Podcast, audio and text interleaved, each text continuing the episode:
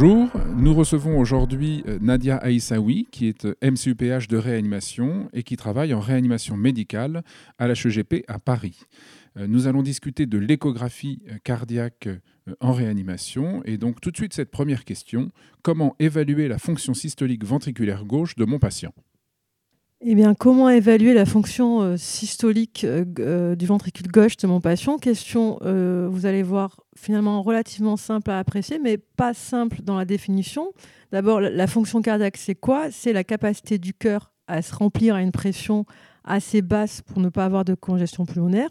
Mais aussi, le cœur, il doit délivrer un débit, une quantité de sang suffisante à une pression assez haute pour perfuser tous les organes. Donc, la fonction cardiaque, c'est un ventricule droit et un ventricule gauche qui sont euh, dépendants. Et c'est aussi une fonction systolique et diastolique. Donc quand j'évalue la fonction systolique euh, ventriculaire gauche de mon patient, je vais devoir évaluer finalement la performance myocardique spécifique du VG. Et quel outil a-t-on aujourd'hui pour évaluer ça? Bah, L'outil de choix, c'est l'échocardiographie, parce que c'est disponible facilement et au lit du malade. Donc attention quand même, euh, quand on fait une échographie cardiaque, ça vient dans un raisonnement médical. Si vous avez une hypotension, que vous faites une échographie et que vous tombez sur une dysfonction ventriculaire gauche systolique, eh bien, la signification va être différente si votre malade est sceptique et cardiogénique et de fait le traitement différent. Donc, les indices qu'on va utiliser pour évaluer la fonction systolique du ventricule gauche, ils vont dépendre du niveau d'expertise de l'échographiste. En fait, on a trois niveaux basiques, euh, trois niveaux pardon, à l'échographie pour un réanimateur. Un niveau minimal que l'on peut finalement acquérir assez rapidement, un niveau avancé et puis un niveau expert qui va nécessiter une formation intensive, euh, spécifique, théorique et pratique que délivrent certains DU. Donc, je suis euh, tout jeune et je, on me demande d'évaluer la fonction systolique, euh, c'est-à-dire la contractilité du VG. Eh bien, je, peux l'évaluer de manière visuelle, c'est-à-dire que je vais prendre mon échographe et je vais faire plusieurs vues. Donc, il faut savoir faire une coupe apicale 4 cavités, une coupe parasternale grand axe et long axe. On peut aller à la coupe sous-costale en échographie transthoracique. Et puis, on va évaluer comment se contracte le cœur de manière globale. Et on va pouvoir dire, eh bien, il se contracte bien attention, il y a une altération modérée, ou là, non, ça ne va pas du tout, il y a une dysfonction euh, systolique sévère. Quand on est un peu plus avancé, il faut quantifier ce qu'on fait. Et la méthode de, quantification de choix, euh, c'est la méthode de Simpson. En fait, vous devez quand même avoir une bonne écogénicité du malade. Vous vous mettez en coupe apicale 4 cavités. Vous devez repérer l'endocarde en télésystole et en télédiastole. Et les logiciels habituels vont estimer euh, le volume télédiastolique, le volume télésystolique et la fraction d'éjection. C'est la différence euh, du volume euh, télédiastolique sur le volume, moins le volume télésystolique divisé par le volume télédiastolique. La normale est supérieure à 50%.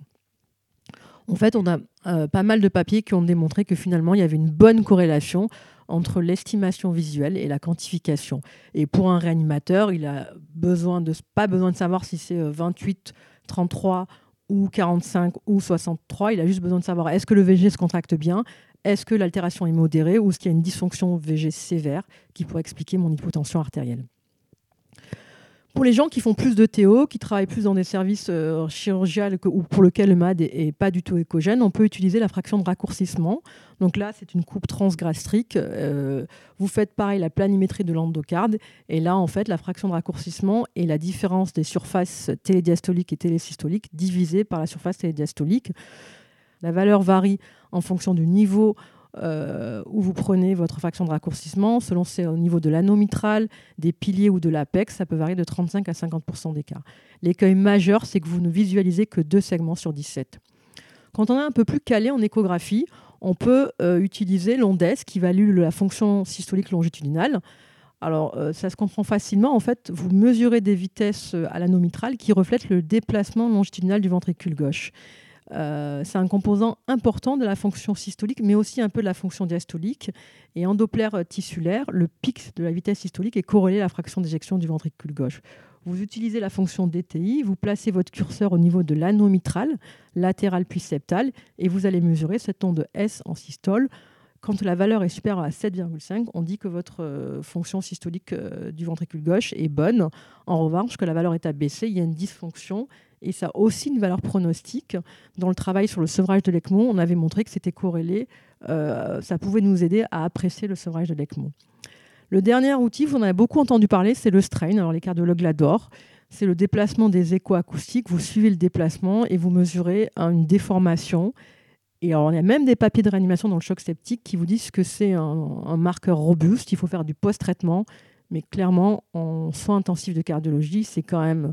Il faut faire du traitement d'image, il faut avoir de la bonne échogénicité, ça vous prend du temps, c'est un gros niveau d'expertise, donc vous oubliez. La fraction d'éjection, vous l'évaluez visuellement, si vous savez faire et que vous en avez besoin parce que vous avez un gros doute, parce que le malade est très tachycarde ou bradycarde, vous quantifiez, vous faites de la fraction d'éjection, vous pouvez faire de la fraction de raccourcissement si le malade n'est pas écogène. Et en dernier lieu, c'est vrai que ça peut servir, n'oubliez pas l'onde S, qui peut quand même vous donner une corrélation. Vous avez un doute, vous vous dites quand même, je ne sais pas trop, le malade est tachycarde ou bradycarde, vous pouvez faire l'onde S. Si elle est normale, ça vous conforte dans l'idée que le VG est bon. Si elle est diminuée, le VG est probablement pas bon. Et si vous avez un doute, surtout n'oubliez pas de faire appel à des gens qui savent bien faire. Merci beaucoup. Alors comment on peut estimer à partir de là le débit cardiaque et ses déterminants chez le patient? Donc euh, le débit cardiaque, on est toujours finalement aussi dans la fonction systolique du VG parce que quand on évalue le débit cardiaque, on évalue l'éjection du ventricule gauche. Donc le débit cardiaque, basiquement, c'est la quantité de sang qui circule à chaque minute dans le système cardio-circulatoire. C'est un déterminant important de la perfusion euh, des tissus et puis c'est une valeur adaptative. Donc euh, il faut la mesurer plusieurs fois pour évaluer les traitements qu'on met en place. Les quatre déterminants du débit cardiaque sont la fréquence cardiaque, la contractilité, la post-charge et la pré-charge. Alors en fait, l'échographie est encore une fois un, outil simple pour évaluer le débit cardiaque et j'allais dire c'est extrêmement facile. Pour mesurer le débit cardiaque, vous avez besoin de la chambre de chasse, de l'ITV sous-aortique par Doppler pulsé et de la fréquence cardiaque. Donc vous commencez dans l'ordre que vous voulez, normalement le logiciel va le calculer la chambre de chasse, vous avez en échographie transthoracique, vous pouvez l'évaluer en parasternal grand axe. Vous vous mettez au niveau de, la chambre de chasse du ventricule gauche. Et là, vous mesurez cette chambre de chasse, le diamètre. Ensuite, vous vous, mettez en apical 4 cavités. Vous utilisez le Doppler pulsé et vous mesurez l'ITV sous-aortique. En fait, euh, ce que je dis souvent aux étudiants, c'est que vous mesurez la vitesse des, des globules rouges en Doppler pulsé. Et en fait, le débit cardiaque est égal à l'ITV aortique que multiplie la fréquence cardiaque, que multiplie le diamètre carré en centimètres, divisé par 4. Donc tu nous as précisé euh, les différents déterminants du débit cardiaque. La fréquence cardiaque et la fonction systolique du ventricule gauche, c'est quelque chose qu'on comprend assez facilement. La post-charge, peut-être que tu pourras nous en dire un petit mot et surtout euh, de détailler un petit peu ce qu'est la pré-charge. On en parle très souvent, mais peut-être qu'il faut euh, préciser un petit peu plus en détail ce que c'est pour nos auditeurs. Effectivement, euh, ces déterminants ne sont pas simples à évaluer. Donc, la post-charge, c'est euh, les forces qui s'opposent à l'éjection du ventricule en systole, c'est-à-dire c'est essentiellement la pression systémique pour le ventricule. La précharge, c'est un peu plus compliqué à évaluer. Et en fait, ça a été défini comme la contrainte des fibres myocardiques avant la systole. Et euh, pendant des, années, on a assimilé la précharge à la pression veineuse centrale et la papo parce qu'on utilisait le cathétérisme de l'artère pulmonaire et on disait que la pression veineuse centrale euh, reflète les pressions de remplissage à droite et que la papo reflète les pressions de remplissage à gauche. Aujourd'hui, on utilise de moins en moins les mesures invasives, notamment le cathétérisme de l'artère pulmonaire. Et maintenant que l'écho est largement diffusé dans les services de réanimation, on a réfléchi à des déterminants de la précharge par échocardiographie. Donc, la précharge va dépendre du retour veineux, mais aussi de la compliance du ventricule et du péricarde. Donc quand on évalue la précharge, on va devoir évaluer la fonction ventriculaire gauche, mais cette fois-ci diastolique, et puis la précharge du ventricule droit, c'est-à-dire le retour veineux. Donc en fait, il y a quatre étapes pour évaluer la précharge qui sont finalement relativement simples malgré euh, la difficulté finalement des fois de comprendre ce, terme et de l'évaluer. Bah, la première étape, on va voir, c'est l'évaluation de la fonction systolique. La deuxième étape, c'est d'évaluer les dimensions de l'oreillette gauche et du ventricule gauche. La troisième étape, c'est d'évaluer euh, le flux diastolique et le rapport E sur E'. Et la quatrième étape, euh, c'est d'intégrer toutes ces informations. La première étape, c'est d'évaluer la fonction systolique du ventricule gauche. Pourquoi? Parce que la diastole est toujours euh, affectée avant qu'il y ait une dysfonction systolique qui apparaît. Donc dès lors où on a une dysfonction systolique du ventricule gauche, on exclut une fonction diastolique normale. Et d'ailleurs, tous les algorithmes pour évaluer la fonction diastolique euh, dépendent du fait que la fonction systolique soit normale ou pas. la fonction systolique, on a déjà parlé, on l'évalue visuellement ou de manière quantitative. l'évaluation des volumes de l'oreillette gauche, euh, en fait, il faut quantifier le volume de l'oreillette gauche et ça se quantifie euh, en imagerie bidimensionnelle par échographie transthoracique ou transœsophagienne. Vous repérez euh, en quatre cavités et en deux cavités à la diastole l'oreillette gauche, vous contournez, vous, obtenez une surface et vous avez des logiciels qui permettent de vous calculer le volume de l'oreillette gauche. Et en fait, euh, la valeur normale, c'est inférieur à 29 ml par mètre carré, puisqu'il faut indexer les, les, mesures échographiques importantes. Et on dit que l'oreillette gauche est dilatée si elle fait plus de 34 ml par mètre carré. La prochaine étape sera d'évaluer euh, les dimensions du ventricule gauche. Pourquoi? Parce que le diamètre télédiastolique du ventricule gauche va déterminer les forces qui s'appliquent aux fibres du myocarde avant la systole. Donc si on est un petit peu logique, on se dit que ce diamètre euh, en fin de diastole va représenter la précharge du ventricule gauche. Et donc comment on le mesure? Ben, On va le mesurer en échographie transthoracique, en quatre cavités et en deux cavités. À la fin de la diastole, on va euh, contourner la surface et le logiciel va intégrer ces valeurs-là pour nous donner un volume du ventricule gauche en fin de diastole et classiquement, on dit qu'il est à, 106 ml. Et supérieur à 110, on peut dire que le, ventricule gauche est bien dilaté. On peut aussi l'indexer la surface corporelle. Hein. et donc, on dit que classiquement, s'il est supérieur à 54 ml par mètre carré, le ventricule gauche sera dilaté. La pression, la précharge pardon, du ventricule droit, elle est très simple à apprécier. Ben, c'est le, diamètre de la veine cave inférieure et sa, variabilité. Donc, comment on mesure la variabilité de la veine cave inférieure?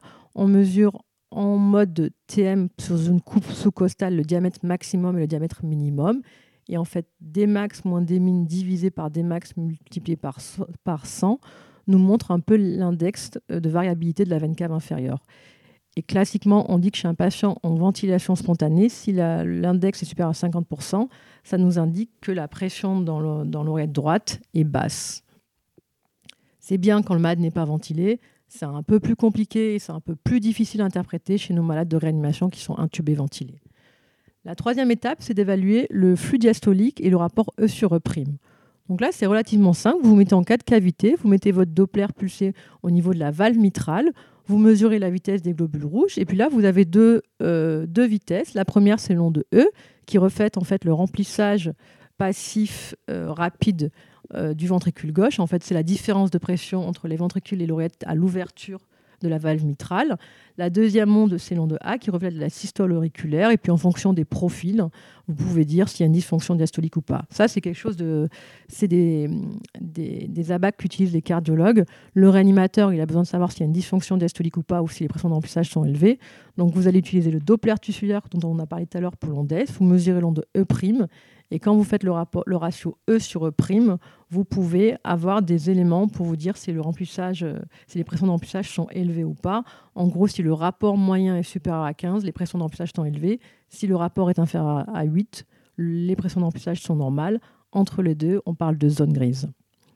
Donc la dernière étape va intégrer toutes ces informations. Vous savez si la fonction systolique est normale, vous savez si l'oreille gauche est dilatée, vous savez si le ventricule gauche est dilaté, vous avez votre profil euh, diastolique et vont E'. Et là, vous avez euh, certains ablats qui vous permettent de dire si la fonction diastolique est normale ou pas. Attention, c'est pas anodin. L'évaluation de la précharge est importante. C'est aussi un marqueur pronostic, notamment dans le choc septique. Donc, il ne faut pas négliger euh, ce versant-là de l'évaluation cardiologique, même si souvent en urgence, on a plus besoin de connaître la précharge pour les malades en état de choc, euh, la précharge droite, et la précharge gauche. Son appréciation est indispensable, notamment les pressions de remplissage gauche, pour les malades qui ont une hypoxémie, qui ont euh, des images à l'évolution interstitielle, puisque ça va permettre une attitude thérapeutique qui sera différente en fonction de, si vous cochez la case syndrome de détresse respiratoire aiguë ou œdème aigu euh, cardiogénique. Merci beaucoup. Et finalement, pourrais-tu nous indiquer trois, trois articles incontournables sur ce sujet? Alors la question, elle n'est pas simple parce que euh, contrairement à la RDS ou au choc septique ou à l'évaluation de la précharge dépendance, où on a des grands auteurs, des grands papiers, pour l'échographie, c'est finalement beaucoup plus simple d'aller euh, taper sur Google euh, fonction ventriculaire gauche et sortir le topo de l'expert, d'un des experts dans le domaine. Et donc, il faut des papiers simples où on, peut puisse trouver toutes les informations nécessaires. Donc, il y a deux papiers de réanimation et un papier de, cardiologue. Le premier, c'est un papier qui est paru dans Critical Care Medicine en, en juin 2016, qui est euh, le guidelines pour utiliser de manière appropriée euh, l'échographie cardiaque au lit du malade. Et ce papier, il est très bien fait parce qu'il nous indique les étapes essentielles et ce qu'on doit savoir, et il est assez facile à lire. Le deuxième papier, il est paru dans Intensive Care Medicine en 2016 par les euh, experts de l'hémodynamique et de l'échographie cardiaque. Donc, il a euh, cette spécificité-là et il s'intitule Less Invasive Hemodynamic Monitoring in Critical Ill Patients. Et il est vraiment intéressant euh, pour comprendre certaines données échographiques et hémodynamiques. Et le dernier papier, alors il est un peu plus lourd, mais c'est tout ce que vous devez savoir sur la fonction diastolique ventriculaire qu'on néglige souvent en réanimation médicale parce qu'on a besoin de savoir si le ventricule gauche il contracte ou pas. Et finalement, euh, c'est rare qu'on s'intéresse à la fonction diastolique, mais il ne faut pas négliger ce marqueur-là. Et c'est un papier qui est paru dans Diaz en 2016 et qui sont les recommandations des experts sur l'évaluation de la fonction diastolique euh, en échographie. Merci beaucoup Nadia. Et puis pour terminer, notre question euh, surprise habituelle, que dirais-tu à un étudiant qui souhaiterait faire de la réanimation pour le conforter dans le choix de cette belle spécialité? Ben, je lui dirais que si euh, je fais partie, comme beaucoup de gens de ma génération, d'un titulaire d'un DES, par exemple de cardiologie, et que j'ai choisi la réanimation, c'est parce que dans la réanimation, on sauve des vies, parce qu'il faut aller vite, parce qu'il faut aussi savoir euh, se poser, réfléchir, parce que finalement, en faisant de la réanimation, on fait de la cardiologie, de la néphrologie, de la pneumologie, de l'infectieux, de la médecine interne, mais pas trop, de la neuro, mais pas trop, parce qu'en réa, on peut faire de la recherche clinique, mais aussi de la recherche fondamentale et parce que quand même, on a une qualité de vie sympa. Ne l'oublions pas, hein, à 18h, on a une garde, contrairement à d'autres services.